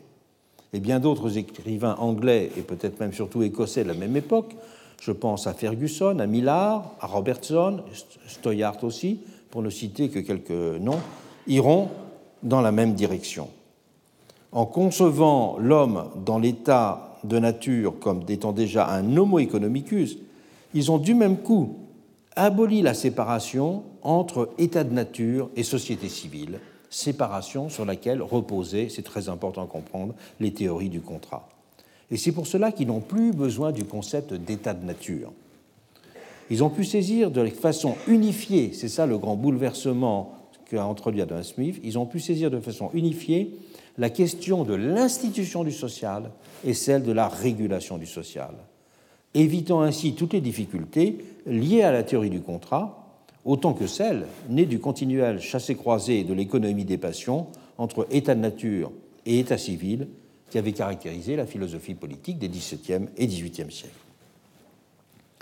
Deuxième voie de l'autogouvernement de la société comme réponse à la question de la constitution du commun, Proudhon. À moins d'un siècle de distance, l'œuvre de Proudhon a reformulé dans une perspective progressiste le projet d'une signification immédiatement politique du social. Proposons donc aussi de résoudre en elle-même les apories liées à la gestion de leur séparation dans le processus représentatif. Juste après la Révolution de février 1948, il lancera d'ailleurs un journal quotidien auquel il donnera le titre représentant du peuple, dans lequel il va justement s'appliquer à définir une nouvelle forme d'idéal démocratique et une nouvelle conception de la représentation. Si le peuple avait été en février l'acteur évident de la chute de la monarchie, alors identifié une force active, un mouvement historique efficace, force était pour Proudhon de constater que sa figure s'était ensuite effacée. Le peuple n'était ainsi à ses yeux qu'une sorte de Dieu caché, une puissance mystique, qui ne se révélait qu'à des rares moments révolutionnaires dans son évidence et sa puissance, et qui, le reste du temps, restait insaisissable. Le peuple, écrivait-il, être collectif ne parle point dans le sens matériel du mot. Le peuple, non plus que Dieu, n'a des yeux pour voir, des oreilles pour entendre, une bouche pour parler. La question de Proudhon est alors comment faire parler et agir de façon permanente celui qui, la révolution est en fait, devient le grand muet. Comment l'amener à se révéler, puisque c'est bien d'une telle opération qu'il s'agissait à ses yeux. La procédure électorale était pour Proudhon incapable de redonner une voix et un visage à ce souverain caché. Le mécanisme même du suffrage universel conduisait en effet pour lui à en dissoudre la figure. Il lui reprochait de s'organiser sur la base, lui aussi emploie l'expression, d'une sorte d'atomisme, et en conséquence, disait-il, de se révéler incapable de faire parler le peuple dans l'unité de son essence. La société n'était pas seulement pour Proudhon une juxtaposition d'individus elle était un être organisé et vivant. Et c'est pour cela qu'il sera pour lui impossible de confondre la voix du peuple avec une addition mécanique du bulletin de vote. Il disait, avec le suffrage universel, le peuple a parlé sans doute, mais sa parole, perdue à travers des voix individuelles, n'a été comprise de personne. Pour faire parler le peuple, pour Proudhon, il fallait donc aller bien au-delà de l'expression segmentée et toujours partielle des citoyens. Et on ne pouvait pas non plus s'en remettre à des porte-paroles d'occasion. Il disait dans Le représentant du peuple Qui a le droit de dire aux autres C'est par moi le peuple que le peuple parle? Comment croirais-je que tel qui, du haut d'une escabelle, harangue 500 individus qui l'applaudissent, puisse être l'organe du peuple? Et pour sortir de la difficulté, il fallait pour Proudhon comprendre justement ce peuple comme un être organisé et vivant pour pouvoir l'exprimer.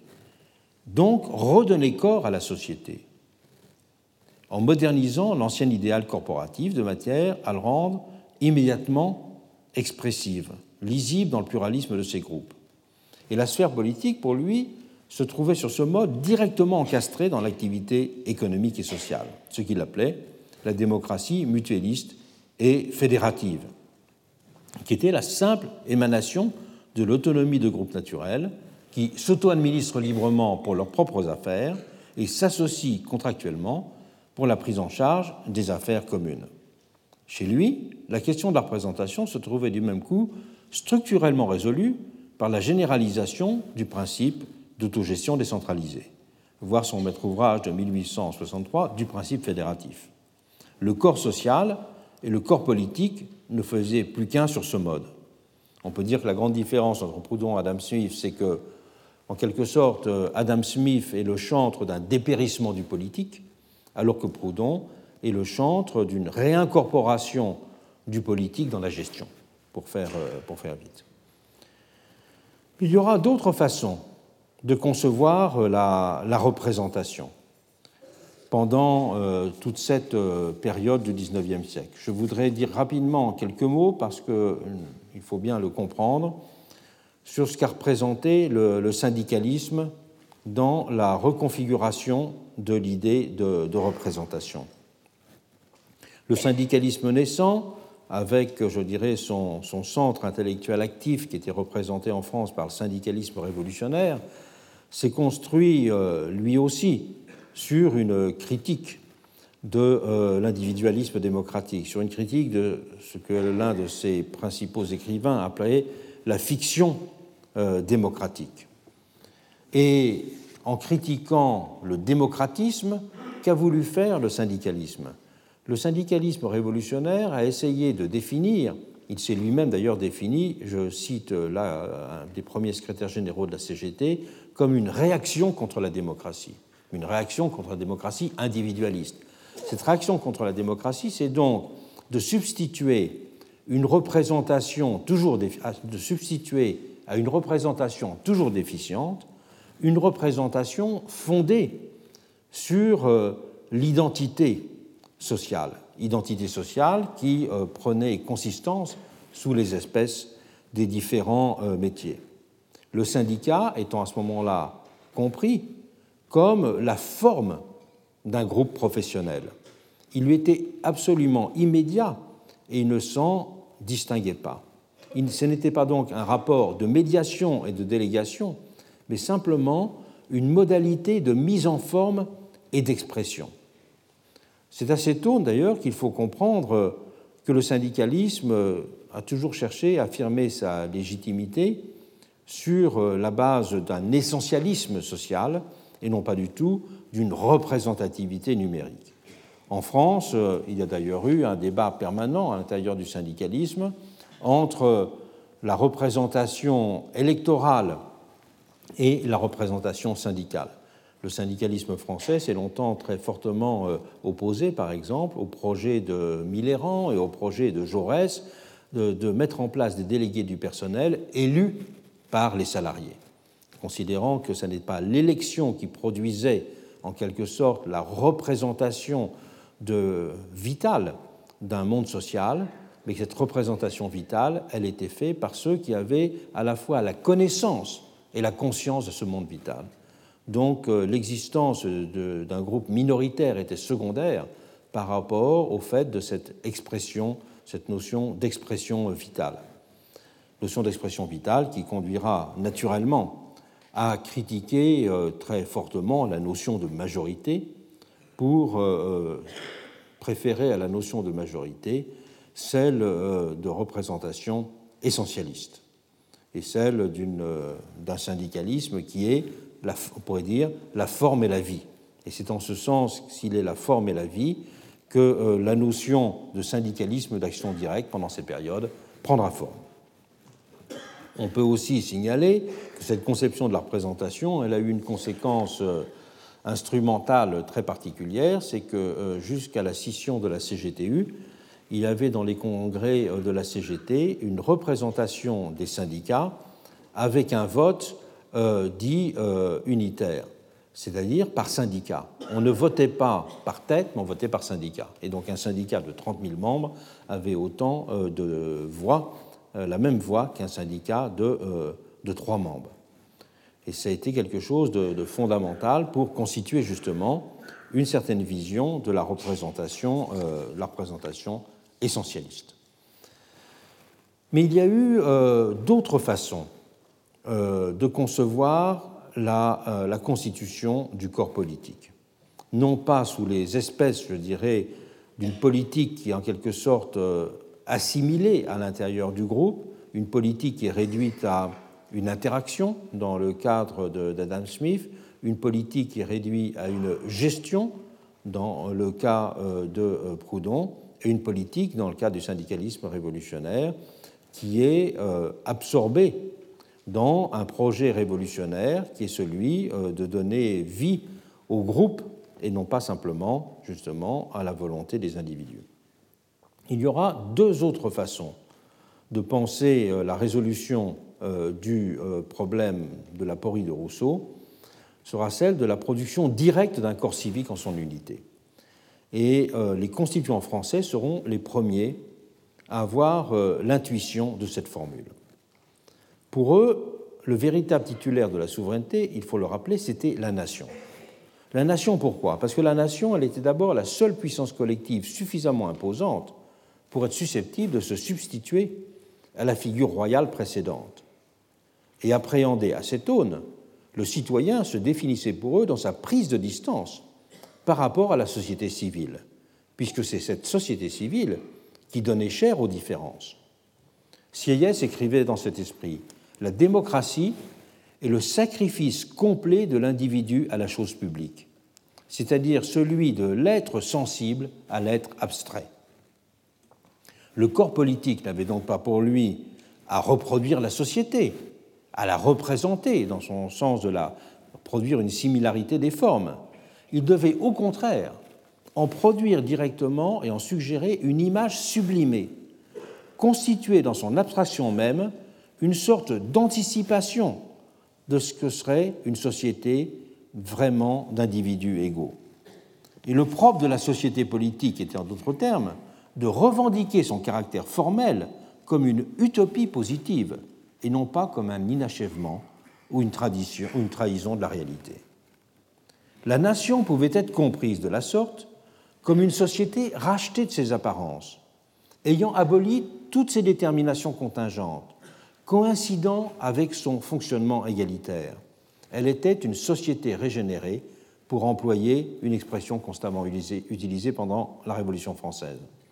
Mais ce travail d'adunation, c'est une expression de Rousseau, faire nation ensemble, ce travail d'assimilation, ce sera également une formule de Rousseau, ce sera une, formule de Sieyès, pardon, de régénération que les constituants appelés de leur vœu ne pouvaient pas simplement s'opérer par la transformation des habitudes et l'éducation de l'imagination, même si cette éducation de l'imagination sera une tâche extrêmement importante pendant la Révolution. Il fallait une opération spécifique pour Sieyès, celle justement de la représentation politique, pour donner sens et corps à cette idée de nation et produire le corps civique. Seule cette représentation pouvait produire cette unité et cette indivisibilité, et avoir ainsi une capacité effective d'incarnation. Il disait Seule la représentation et le peuple réunis, puisque l'ensemble des associés ne peut pas se réunir autrement.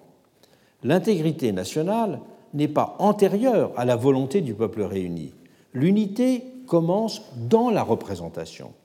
Donc rien, poursuit Sieyès, n'est au-dessus de la représentation. Elle est le seul corps organisé, il n'a ni un vouloir, ni une pensée, ni rien comme un.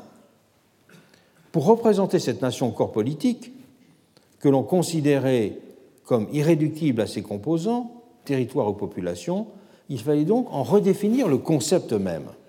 C'est ce que feront les pères fondateurs de la Constitution française. La représentation n'aura plus chez eux pour objet d'exprimer une autorisation, de transmettre une volonté ou de reproduire une qualité.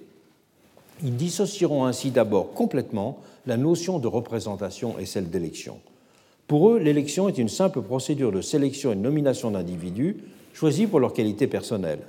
Il ne s'agissait pas de désigner les mandataires de collectivités préalablement existantes. L'élu du peuple était pour eux ni le délégué d'un groupe, ni le porte-parole d'une opinion, ni le défenseur d'intérêts particuliers, il était seulement porteur d'une fraction de la volonté générale. Il n'avait même d'une certaine façon aucune existence individuelle. Il n'était qu'un membre de l'Assemblée nationale qui encore pouvait seul prétendre représenter la nation.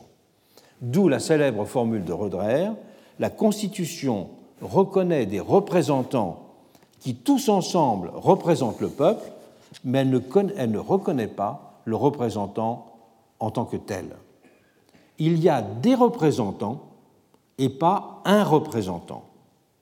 Représentant, poursuivait-il, est un mot qui, dans la langue constitutionnelle, un pluriel et point de singulier.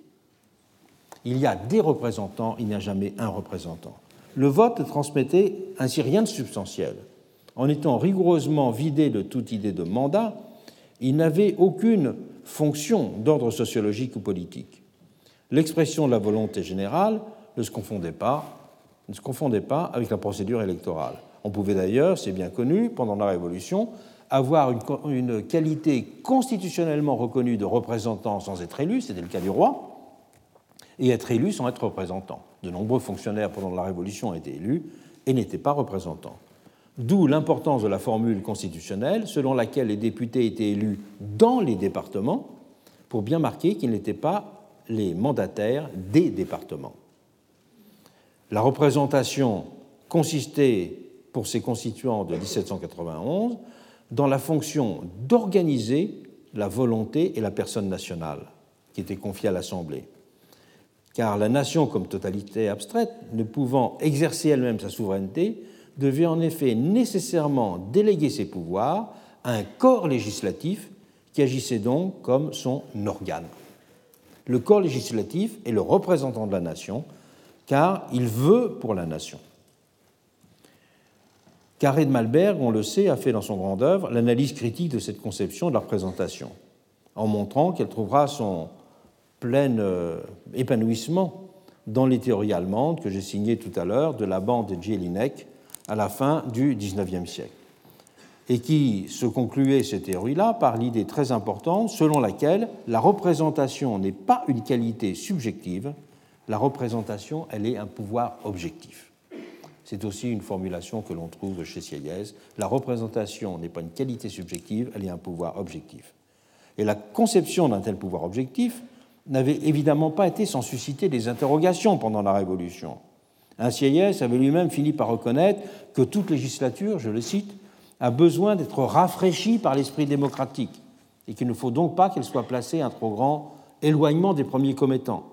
Un Mounier expliquait dans un esprit analogue que la représentation est défectueuse et même chimérique si elle s'éloigne de son principe, c'est-à-dire de ceux qui doivent être représentés. Et Rodrer, dont j'ai cité la phrase célèbre tout à l'heure selon laquelle euh, il y a des représentants, euh, mais pas de représentants, se voyait lui-même contraint d'admettre, je le cite, que l'essence de la représentation est que chaque individu représenté vive, délibère dans son représentant tant le sentiment populaire allait dans le sens. Il faudra donc, dans les faits, composer, en France comme aux États-Unis d'ailleurs, avec la rigueur de la théorie constitutionnelle, qui est la théorie de l'organe. Et si on voulait euh, euh, se transplanter sur le terrain du droit anglais, euh, on dirait que c'est la théorie de la représentation fonctionnelle. Hein, c'est toute la théorie de la représentation fonctionnelle qui, justement, sera au cœur du débat avec les Américains. Les Américains ont refusé la théorie de euh, la représentation euh, fonctionnelle, qui était la théorie dominante à l'époque et dont Burke avait donné une interprétation célèbre dans sa lettre aux électeurs de Bristol. Mais cette composition avec la rigueur de la théorie constitutionnelle, elle sera toujours faite sur un mode instable, qui laissera en permanence ouverte la contradiction entre l'attente immédiate de figuration et les principes constitutionnels de l'organe représentatif. Je le dirai d'un mot tout à l'heure, mais on peut dire que cette conception de l'organe représentatif est construite sur euh, le modèle intellectuel de la fiction juridique. Deuxième façon de concevoir euh, la production du corps civique en son unité, c'est euh, précipiter en quelque sorte la conception de son identité. Pour constituer le peuple dans l'unité d'un corps civique, une autre voie sera ainsi explorée, celle de la constitution d'un peuple identité, d'un peuple personne, susceptible de s'imposer à tous comme vérité du social. La première œuvre, elles seront très nombreuses ensuite, les œuvres qui euh, proposeront de faire la théorie du peuple personne et la théorie de l'identité, mais c'est incontestablement celle de Michelet en France qui euh, a illustré cette tentative de surmonter l'abstraction des individus en tentant de donner sensiblement chair à la visée de son unité identité. C'était à ses yeux la tâche et plus même la mission de l'historien, d'où le projet de ce qu'il a appelé dans sa formule célèbre l'histoire-résurrection. Il s'est d'abord pour cela ressaisi de la notion d'esprit du peuple. Cette notion d'esprit du peuple, il l'a empruntée au romantisme allemand, c'est une formule de Herder. Et il a proposé de la développer pour conjurer et construire la conjuration du risque de l'abstraction moderne en concevant la nation comme une personne, du coup aisément représentable. La France, je le cite, est une personne, une personnalité vraie, donc très une, même si elle est très complexe. Et le peuple-nation pouvait, dans ces conditions, se donner comme un tout sensible. En lui s'exprimait une sorte de vitalité native du social, se présentait une figure reconnaissable de la collectivité. Les nations, disait euh, Michelet, sont des universaux, une sorte de moyen terme entre la vie vraie de l'individu et la vie vraie du genre humain. Ce sont des essais, les nations, disait-il, d'individualisation collective. Le peuple principe prenait alors vie grâce à l'historien. C'est à ce dernier qu'il revenait de lui donner figure et parole. Cet historien est ainsi pour Michelet le créateur et le grand interprète à la fois, comme il a exprimé en des formules saisissantes dans son manifeste Le peuple où il écrit Le peuple, en sa plus haute idée, se trouve difficilement dans le peuple. Que je l'observe ici ou là, ce n'est pas lui, c'est telle classe, telle forme partielle du peuple, altérée et éphémère. Il n'est dans sa vérité, le peuple, à sa plus haute puissance que dans l'homme de génie. En lui réside la grande âme. Tout le monde s'étonne de voir les masses inertes vibrer au moindre mot qu'il dit. Les bruits de l'océan se tairent devant cette voix, la vague populaire traînait à ses pieds. Et il poursuit Pourquoi donc s'en étonner? Cette voix, c'est celle du peuple. Muet en lui-même, il parle en cet homme. Et Dieu avec lui, c'est là vraiment que l'on peut dire Vox populi, vox dei. L'historien entendait ainsi, sur ce mode, donner vie au grand peuple muet, parce qu'il s'était lui-même fait peuple, reconnu et proclamé sauveur. La réduction de l'abstraction native de la société des individus ne passait pas dans ce cas par une décomposition identifiant de la totalité sociale, chaque individu pouvant se rapporter à son expérience immédiate pour se projeter comme membre du corps politique. Elle résultait plutôt d'une transubstantiation de cette totalité qui rendait possible une communion entre les citoyens fondée sur une mise en scène exaltée des fondements historiques et culturels du lien social, ce qu'on appelle l'identité. La représentation politique, pour Michelet, changeait du même coup de sens. Elle ne procédait pas d'une reconnaissance et d'une expression des diversités la société civile. Elle participait, au contraire, d'une immersion renforcée de chacun dans la collectivité grâce à une sorte de rééducation permanente de la sensibilité et de l'imagination. Mais elle était aussi indissociable de l'érection parallèle de la figure d'un homme-peuple, d'un verbe qui s'était fait chair, pure puissance d'incarnation de la totalité sociale. Après avoir regardé quels ont été historiquement certains des modèles qui ont essayé de résoudre l'aporie rousseauiste L'aporie rousseauiste étant le nom que l'on peut donner justement à cette question de la contradiction native entre le principe politique et le principe sociologique de la démocratie. Nous devons maintenant comprendre comment sont apparues et se sont développées les formes pathologiques de la représentation. Les visions d'un Adam Smith ou d'un Proudhon produiront peu d'effets dans l'ordre politique. Le premier sera considéré comme le père fondateur de l'idée de société de marché, et le second comme l'apôtre d'une nécessaire renaissance des corps intermédiaires pour rendre les sociétés modernes mieux gouvernables. Dans l'ordre proprement politique, ils nourriront cependant intellectuellement quelque chose de très important, qui est l'utopie d'un possible dépérissement de la démocratie dans la gestion.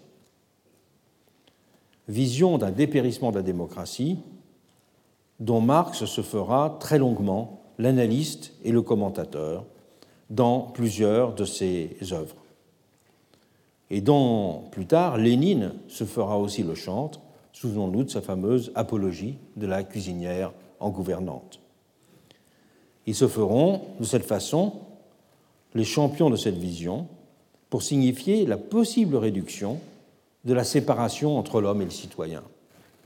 Cette séparation de l'homme entre le citoyen, qui était le fondement de l'aliénation politique pour Marx, pourrait en effet se trouver résolue s'il y avait une immédiateté de euh, la société civile au fonctionnement euh, politique. Mais cette vision, par la force des choses, n'aura pas d'effet institutionnel, si ce n'est pour dissimuler en URSS la brutalité du pouvoir d'État derrière le discours sur l'annonce de sa prochaine abolition. Elle n'aura pas d'autres conséquences qu'intellectuelles dans l'ordre des conceptions de la représentation, consonnant par exemple avec la vision de Marx dans sa critique du droit politique hegelien d'un Moyen Âge qu'il avait compris et défini, je cite son expression fameuse, comme la démocratie de la non-liberté. Le Moyen Âge est la non-liberté, mais il est la démocratie au sens, je le cite, où les ordres sociaux se signifient eux-mêmes directement, se signifient eux-mêmes immédiatement. Ces fameuses formulations de la critique du droit euh, politique hegelien euh, sont la, la reproduction de cette idée selon laquelle l'abolition euh, de la démocratie est l'horizon d'une société pleinement émancipée, la démocratie étant fondée sur la nécessaire séparation de l'État et de la société civile. C'est toute la critique du droit politique hegelien. Il en ira évidemment différemment avec les autres tentatives de résolution des apories de la représentation-figuration que nous venons d'explorer. Elles ont en effet dessiné en pointillé les voies d'une réinvention moderne des formes anciennes de la représentation-incarnation. L'historien peuple avec Michelet, le syndicat classe avec les syndicalistes révolutionnaires, le Parlement nation avec les constituants de 1789 ont constitué trois figures possibles de la reconstruction d'une conception essentialiste de la représentation. C'était dans chaque cas une façon de simplifier les choses, de brutaliser le social, de sacraliser le grand, euh, le grand homme, mais sans grande conséquence. L'auteur du peuple n'était qu'un écrivain exalté et inspiré, et ne prétendait à aucun autre pouvoir qu'intellectuel. Le syndicalisme révolutionnaire, il est resté une force marginale et n'avait pas la possibilité de s'ériger en puissance sociale de commandement. Quant à la conception du Parlement-nation, elle se de fait cantonnée à sa fonction, de ce que j'ai appelé tout à l'heure, sa fonction de fiction juridique. Qu'est-ce qu'une fiction juridique? Une fiction juridique est le moyen d'instituer un raisonnement dans lequel on applique le comme si pour surmonter en droit les contradictions du monde. La fiction juridique, c'est ce qui permet, comme on l'a dit, de contrer la réalité. Et les fictions juridiques jouent un rôle extrêmement important en droit, mais à condition d'être connues comme fiction. Cette fonction de fiction juridique, elle, a été évidemment conçue pendant la Révolution comme une fiction, et en tant que telle, tant la sensibilité immédiate des électeurs de l'époque rendait impossible de la considérer positivement dans la réalité. Tout le monde voyait bien que la théorie de l'organe était une théorie nécessaire conceptuellement, mais qu'on ne pourrait pas couper pratiquement la notion de représentation de celle de partage d'une sensibilité. Il y aurait forcément l'idée d'image euh, qui continuerait à s'imposer, mais que la cohérence constitutionnelle passait par cette fiction nécessaire, et que cette fiction nécessaire était donc toujours en tension avec euh, ce qu'on pourrait appeler la définition sociale immédiate, la définition sensible de la représentation. Mais tout changera lorsqu'un chef, un parti ou un État s'empareront de ces conceptions de l'incarnation et de l'unité du corps politique et les mettront au service d'une puissance qui disposera des instruments de propagande ou des moyens de coercition nécessaires. C'est à ce moment que les pathologies de la représentation prendront pleinement forme et force. Dans les régimes totalitaires, de façon particulièrement spectaculaire, sous les espèces du pouvoir d'un homme-peuple, principe d'incarnation, aidé d'un parti-peuple, et avec l'exaltation d'un peuple un, principe d'homogénéité, uni à son chef. La fiction deviendra alors la réalité. Le poète se fera fureur et le parti forme incarné de la classe. C'est donc à ce moment-là que les figures esquissées de euh, résolution de l'aporie rousseauiste pourront être considérées comme des pathologies de la représentation. Envisager les choses de cette façon conduit bien sûr à considérer le totalitarisme en tant que pathologie interne à la démocratie, et non pas comme une simple résurgence aggravée de formes ancestrales de despotisme, ni de dictature, dont la puissance serait démultipliée par les instruments modernes, idéologiques et policiers, de mobilisation des masses et d'exercice de la domination. C'est ce qui fait d'ailleurs, j'y reviendrai, la faiblesse des interprétations du totalitarisme, qui, de Burnham à Friedrich, et aussi pour une partie de son œuvre à Raymond Aron, ont surtout vu en lui une puissance autocratique appuyée sur la manipulation des esprits et l'exercice monopolistique de tous les pouvoirs. Cela nécessite aussi, j'y reviendrai, d'aller plus loin que l'appréhension du, totalitarisme comme simple religion civile, qui, à partir de Veuglin, Veuglin et de sa fameuse discussion avec Anna Arendt, euh, a joué un rôle majeur dans l'interprétation traditionnelle du, phénomène. Ce qu'il faut comprendre, c'est donc véritablement, j'aiderai à déconstruire cette notion de totalitarisme, mais à comprendre les totalitarismes comme une pathologie de la démocratie et non pas comme une négation de la démocratie, même si en eux, il y a des éléments de négation de la démocratie et que c'est d'ailleurs le rapport à la porosité aux idées de négation de la démocratie qui permet de les distinguer entre eux et non pas une simple phénoménologie, si je puis dire, de leur violence et de leur euh, puissance. Dans les deux séances qui suivront, nous analyserons donc de façon euh, détaillée ces deux figures pathologiques de euh, la représentation, la notion d'homme-peuple et celle de peuple 1. Donc nous analyserons la constitution de la notion de peuple 1, nous analyserons la constitution de la notion d'homme-peuple et nous verrons comment euh, elles se sont euh, déployées et dans quelles conditions elles euh, l'ont fait. Et nous verrons aussi comment ces deux notions permettent de traiter de façon relativement unifiée tout un ensemble de pathologies de la démocratie, bien au-delà de ce qu'il est convenu de ranger sous la bannière du terme totalitarisme, à savoir le, le stalinisme, le nazisme et le fascisme italien. À la semaine prochaine donc. Retrouvez tous les contenus du Collège de France sur www.colège-2-france.fr.